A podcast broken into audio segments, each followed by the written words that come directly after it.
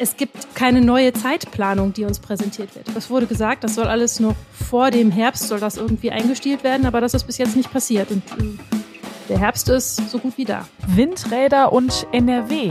Eigentlich passt das ganz gut zusammen. Hier bei uns gibt es schon einige Windräder und die Landesregierung will auch noch weitere bauen. Es gibt geeignete Flächen und auch viele Leute, die das wollen. Trotzdem geht der Ausbau nur schleppend voran. Wir klären für euch im Aufwacher, warum das so ist. Rheinische Post Aufwacher.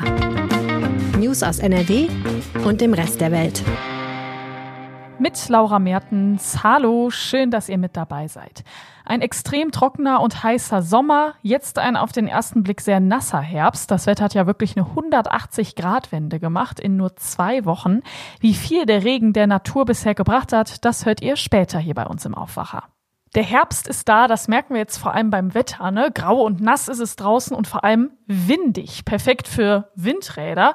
Von denen soll es noch mehr geben in NRW. Daran hapert es gerade aber so ein bisschen und das ist wirklich ein großes Problem. Dazu ist meine Kollegin Sina Zerfeld im Aufwacher zu Gast. Hallo Sina. Hallo. Die schwarz-grüne Landesregierung hat sich in den Koalitionsvertrag reingeschrieben, wir wollen erneuerbare Energien, also auch Windkraft, voranbringen. Warum ist da bis jetzt noch nicht so viel passiert? Der russische Krieg in der Ukraine hat alle möglichen Ziele zerschlagen und alles Mögliche durchkreuzt. Ne? Abgesehen davon ist es so, dass die neue Landesregierung immer noch nicht sehr lange im Amt ist und dass dann erstmal viele neue Aufgaben und auch unvorhergesehene Ereignisse über einem zusammenschlagen. Dass es also kleinere Verzögerungen bei so Zielen gibt, dass man sagt, innerhalb der ersten drei Monate wollen wir dies und jenes geschafft haben und dann hat das aber nicht geklappt. Das ist relativ normal bei einer neuen Landesregierung. Und hier muss man sagen, kommt halt noch der Krieg ähm, Russlands in der Ukraine dazu, der energiepolitisch so die eine oder andere Schwierigkeit bereithält. Und das Energieministerium ist auch für den Ausbau der Erneuerbaren in Nordrhein-Westfalen zuständig. Du schreibst ja auch in deinem Text, äh, gerade bei der Windkraft ist ja auch ein ganz großes Problem dieses Genehmigungsverfahren. Mal ganz kurz, wie läuft das ab? Wie umfangreich ist das? Das ist unfassbar umfangreich. Äh, deswegen, wie läuft das ab? Das kann man, das würde wirklich jeden Rahmen sprengen. Aber man kann sagen, damit ein Windrad genehmigt werden kann, müssen umfangreiche Planungen erstellt werden. Es müssen Menschen die Möglichkeiten haben, sich zu beteiligen und äh, zu sagen, ob sie damit einverstanden sind oder nicht. Es muss geprüft werden, welche Auswirkungen das auf die Umwelt hat. Und äh, dann kann noch dagegen geklagt werden. Und das kann ewig und drei Tage dauern, bis das irgendwann mal über die Bühne ist. Man sagt so, wenn alles wirklich bilderbuchmäßig rund läuft, dann dauert das vier bis fünf Jahre, bis so ein Genehmigungsverfahren abgeschlossen ist. Und da sagen eigentlich alle, die draufschauen, das ist viel zu lange. So kommen wir nicht voran. Ja, vor allem, wenn man sich jetzt anschaut, die Landesregierung hat ja gesagt, in den kommenden fünf Jahren will sie ja tausend Windräder hier in NRW haben. Also es sollte wirklich jetzt mal einfacher werden. Ähm, wenn wir mal so bisher auf dieses Jahr gucken, sind überhaupt jetzt neue Windräder hier in NRW dazugekommen? Mhm, ja, 55 Stück sind ans Netz gegangen in diesem Jahr. Also da kann man sich äh, schon leicht vor Augen halten, da muss unheimlich viel passieren, damit das wirklich vorangeht. Das sind Zahlen der Bundesnetzagentur, die äh, auch von 55 neuen Inbetriebnahmen sprechen. Und zugleich werden übrigens auch noch Windräder abgebaut, aber das ist, fällt eigentlich nicht wirklich ins Gewicht, was nachher die Leistung betrifft. Ja, du hast jetzt gerade bei dem Genehmigungsverfahren viel auch so von den Beteiligten, die so einbezogen werden müssen, gesprochen. Ähm, aber wie sieht es überhaupt mit den Bedingungen aus? Also ich kann ja jetzt nicht auf jeder x-beliebigen Fläche so ein Windrad hinstellen. Haben wir in NRW denn gute Flächen dafür? Ähm, ja, natürlich. Es gibt noch viele gute Flächen dafür. Was zum Beispiel in der Diskussion steht, ist, dass man Windkraft im Wald vorantreiben will. Das hat die Landesregierung sich auch auf die Fahnen geschrieben. Die sogenannten Kalamitätsflächen. Das äh, hat vielleicht äh, der ein oder andere Hörer oder die ein oder andere Hörerin schon mal gehört. Gemeint sind große Flächen in Wäldern, die ähm, kahlgeschlagen sind durch Sturm, durch den Borkenkäfer geschädigt sind und wo dann wirklich praktisch kein Baum mehr ist.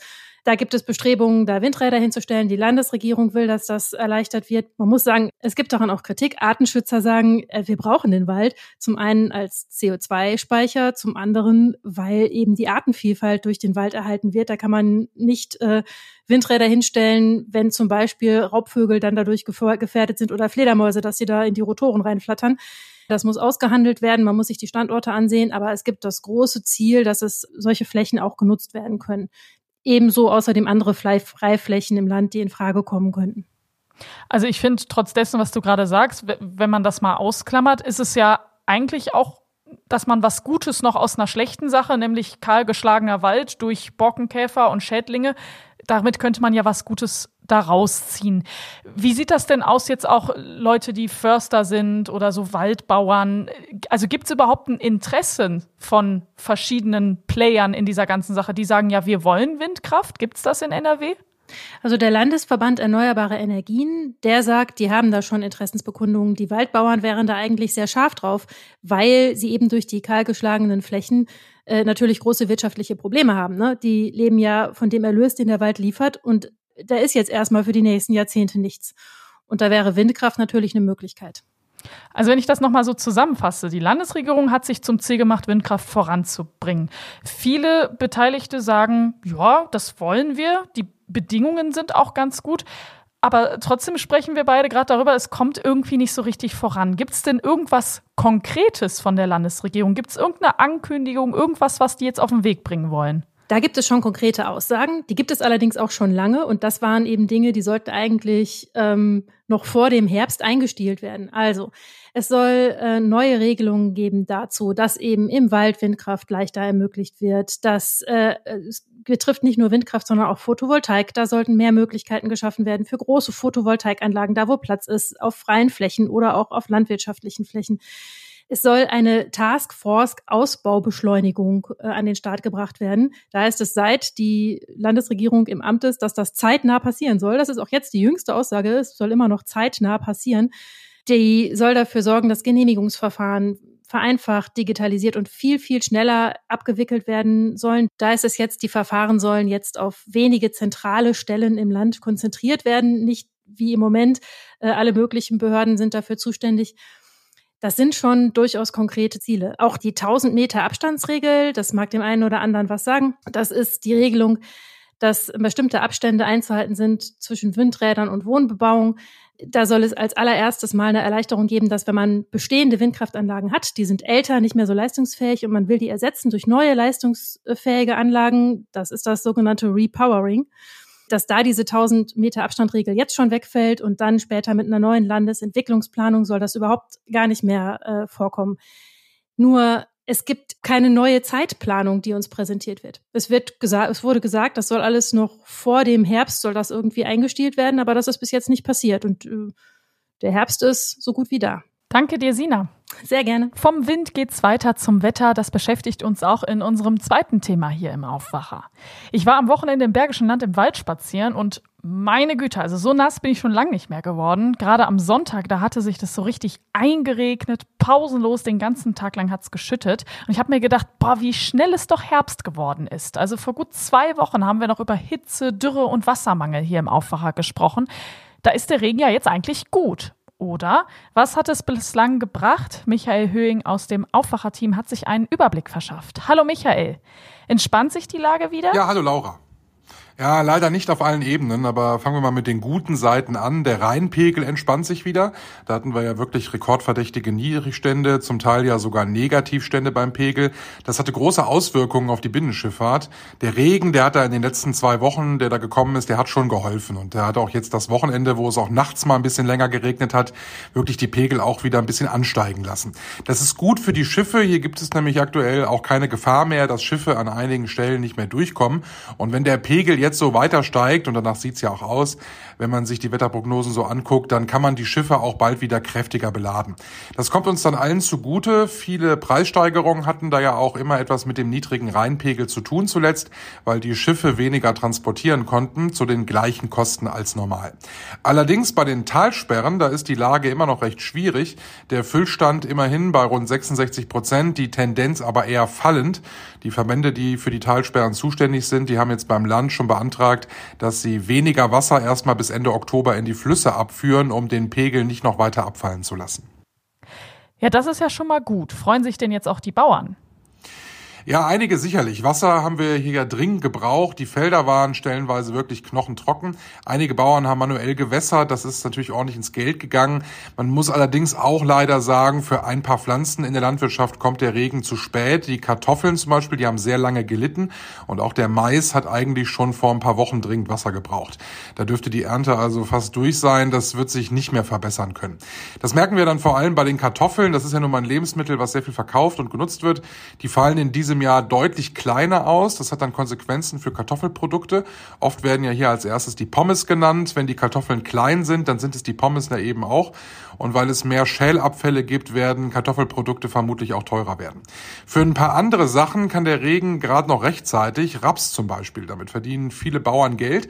Und auch die Zuckerrüben, die im Rheinland viel angebaut werden, sind wichtig. Die haben gerade noch mal Glück gehabt. Die Bauern hoffen aber, dass das Wetter jetzt so eine Weile bleibt, wie es jetzt aktuell ist, also eher ein bisschen verregnet und es dann eben keinen goldenen Oktober gibt, äh, der so eher an Spätsommer erinnert, weil so eine weitere Trockenphase, das wollen die Landwirte momentan natürlich nicht, weil das würde vieles wieder kaputt machen.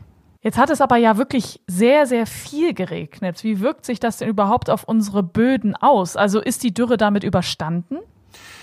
Ja, leider nicht. Wir machen mal so einen Crashkurs Geologie. Die Böden, die waren knochenhart und ausgetrocknet. Es hat dann geregnet dann vor zwei Wochen ungefähr und da dringt das Wasser erstmal nicht in den Boden ein. Das muss sich erstmal oben alles ein bisschen auflockern, das muss aufweichen, bis da mal ein bisschen was durchsickern kann. Wenn man sich den Regen der vergangenen zwei Wochen anguckt, dann reicht das hier bei uns in NRW gerade mal für 25 Zentimeter. Also wenn du jetzt mit dem Spaten in den Boden gehst, dann sind die ersten 25 Zentimeter so ganz okay. Alles, was da drunter ist, das ist staubtrocken. Also in den unteren Erdschichten ist es noch katastrophal, diese Dürre. Das macht einigen Pflanzen jetzt erst einmal nicht ganz so viel aus, nämlich allen Flachwurzlern. Bäume zum Beispiel, die ihre Wurzeln tiefer als 25 Zentimeter haben, die leiden weiter, obwohl es regnet. Aber zumindest so jetzt der Rasen im Garten oder im Park, der erholt sich jetzt wieder. Ja, Rasen ist sehr widerstandsfähig, der verbrennt oberflächlich bei zu wenig Regen und zu viel Sonne. Das haben wir ja alle, zum Beispiel die einen eigenen Garten haben oder die so in einem Park gewesen sind zuletzt, auch wirklich gut beobachten können. Da konntest du bei zugucken, also wie schnell der verbrannt ist. Jetzt hat's geregnet und der Rasen erholt sich da fast im Minutentakt. Äh, der ist dann auch äh, recht schnell gewachsen in den letzten Tagen. Bei mir im Garten äh, siehst du, da ist auch fast nichts Verbranntes mehr zu sehen. Der kommt kräftig nach, das Unkraut allerdings da drin auch. Übrigens, der Rasen erholt sich vor allem dann schnell, wenn du ihn in der Hitzeperiode eben nicht wässerst. Denn Rasen wird dann träge, wenn er manuell gegossen wird. Also der denkt sich dann auch, warum soll ich tiefe Wurzeln ausprägen? Wer also im Sommer den Rasen wässert und dann trotzdem verbrannte Stellen hat, der muss vielleicht jetzt ein bisschen länger warten, bis der sich dann auch erholt hat. Dankeschön, Michael. Ja, sehr gerne. Und die genauen Wetteraussichten gibt es gleich noch für euch hier im Aufwacher. Wenn ihr Fragen oder Feedback zu unserem Podcast habt, dann schreibt uns doch gern eine E-Mail an aufwacher.rp-online.de. Danke. Und das wird heute wichtig. Die EU-Kommission stellt einen Plan zur Krisenbewältigung vor. In dem Gesetzesentwurf steht drin, wie die Länder besser mit Krisen wie der Corona-Pandemie oder auch dem Krieg gegen die Ukraine umgehen sollen. Zwei Wochen vor dem Semesterstart an NRWs Hochschulen suchen viele Studierende immer noch eine Wohnung. Viele Studierendenwerke haben die Preise erhöht. Das hat mit den gestiegenen Energiekosten zu tun. Im Münster warten beispielsweise noch 2500 Studierende auf ein Zimmer in einem Studierendenwohnheim. Die Kultusministerkonferenz stellt heute ein Gutachten zur Digitalisierung in der Bildung vor. Es geht darum, wie Kitas, Schulen und Hochschulen digitaler werden und digitale Geräte zum Lernen besser nutzen können. Vor dem Bonner Landgericht startet heute ein Prozess gegen eine Frau, die ihren Vater mit einer Axt schwer verletzt hat. Der 81-Jährige ist seitdem ein Pflegefall. Die Frau ist wegen versuchten Totschlags angeklagt. Nachdem es schon viel ums Wetter ging hier im Podcast, schauen wir natürlich auch einmal auf die Wetteraussichten. Es bleibt heute weiter nass. Es gibt gebietsweise immer wieder Schauer. Ansonsten viele Wolken. Vereinzelt sind auch Gewitter drin. Dazu 13 bis 17 Grad. Und ab morgen beruhigt sich das Wetter so langsam. Dann wird der Regen weniger. Stellenweise sehen wir sogar ein bisschen Sonne zwischen den Wolken. Und es bleibt relativ kühl bei 14 bis 17 Grad.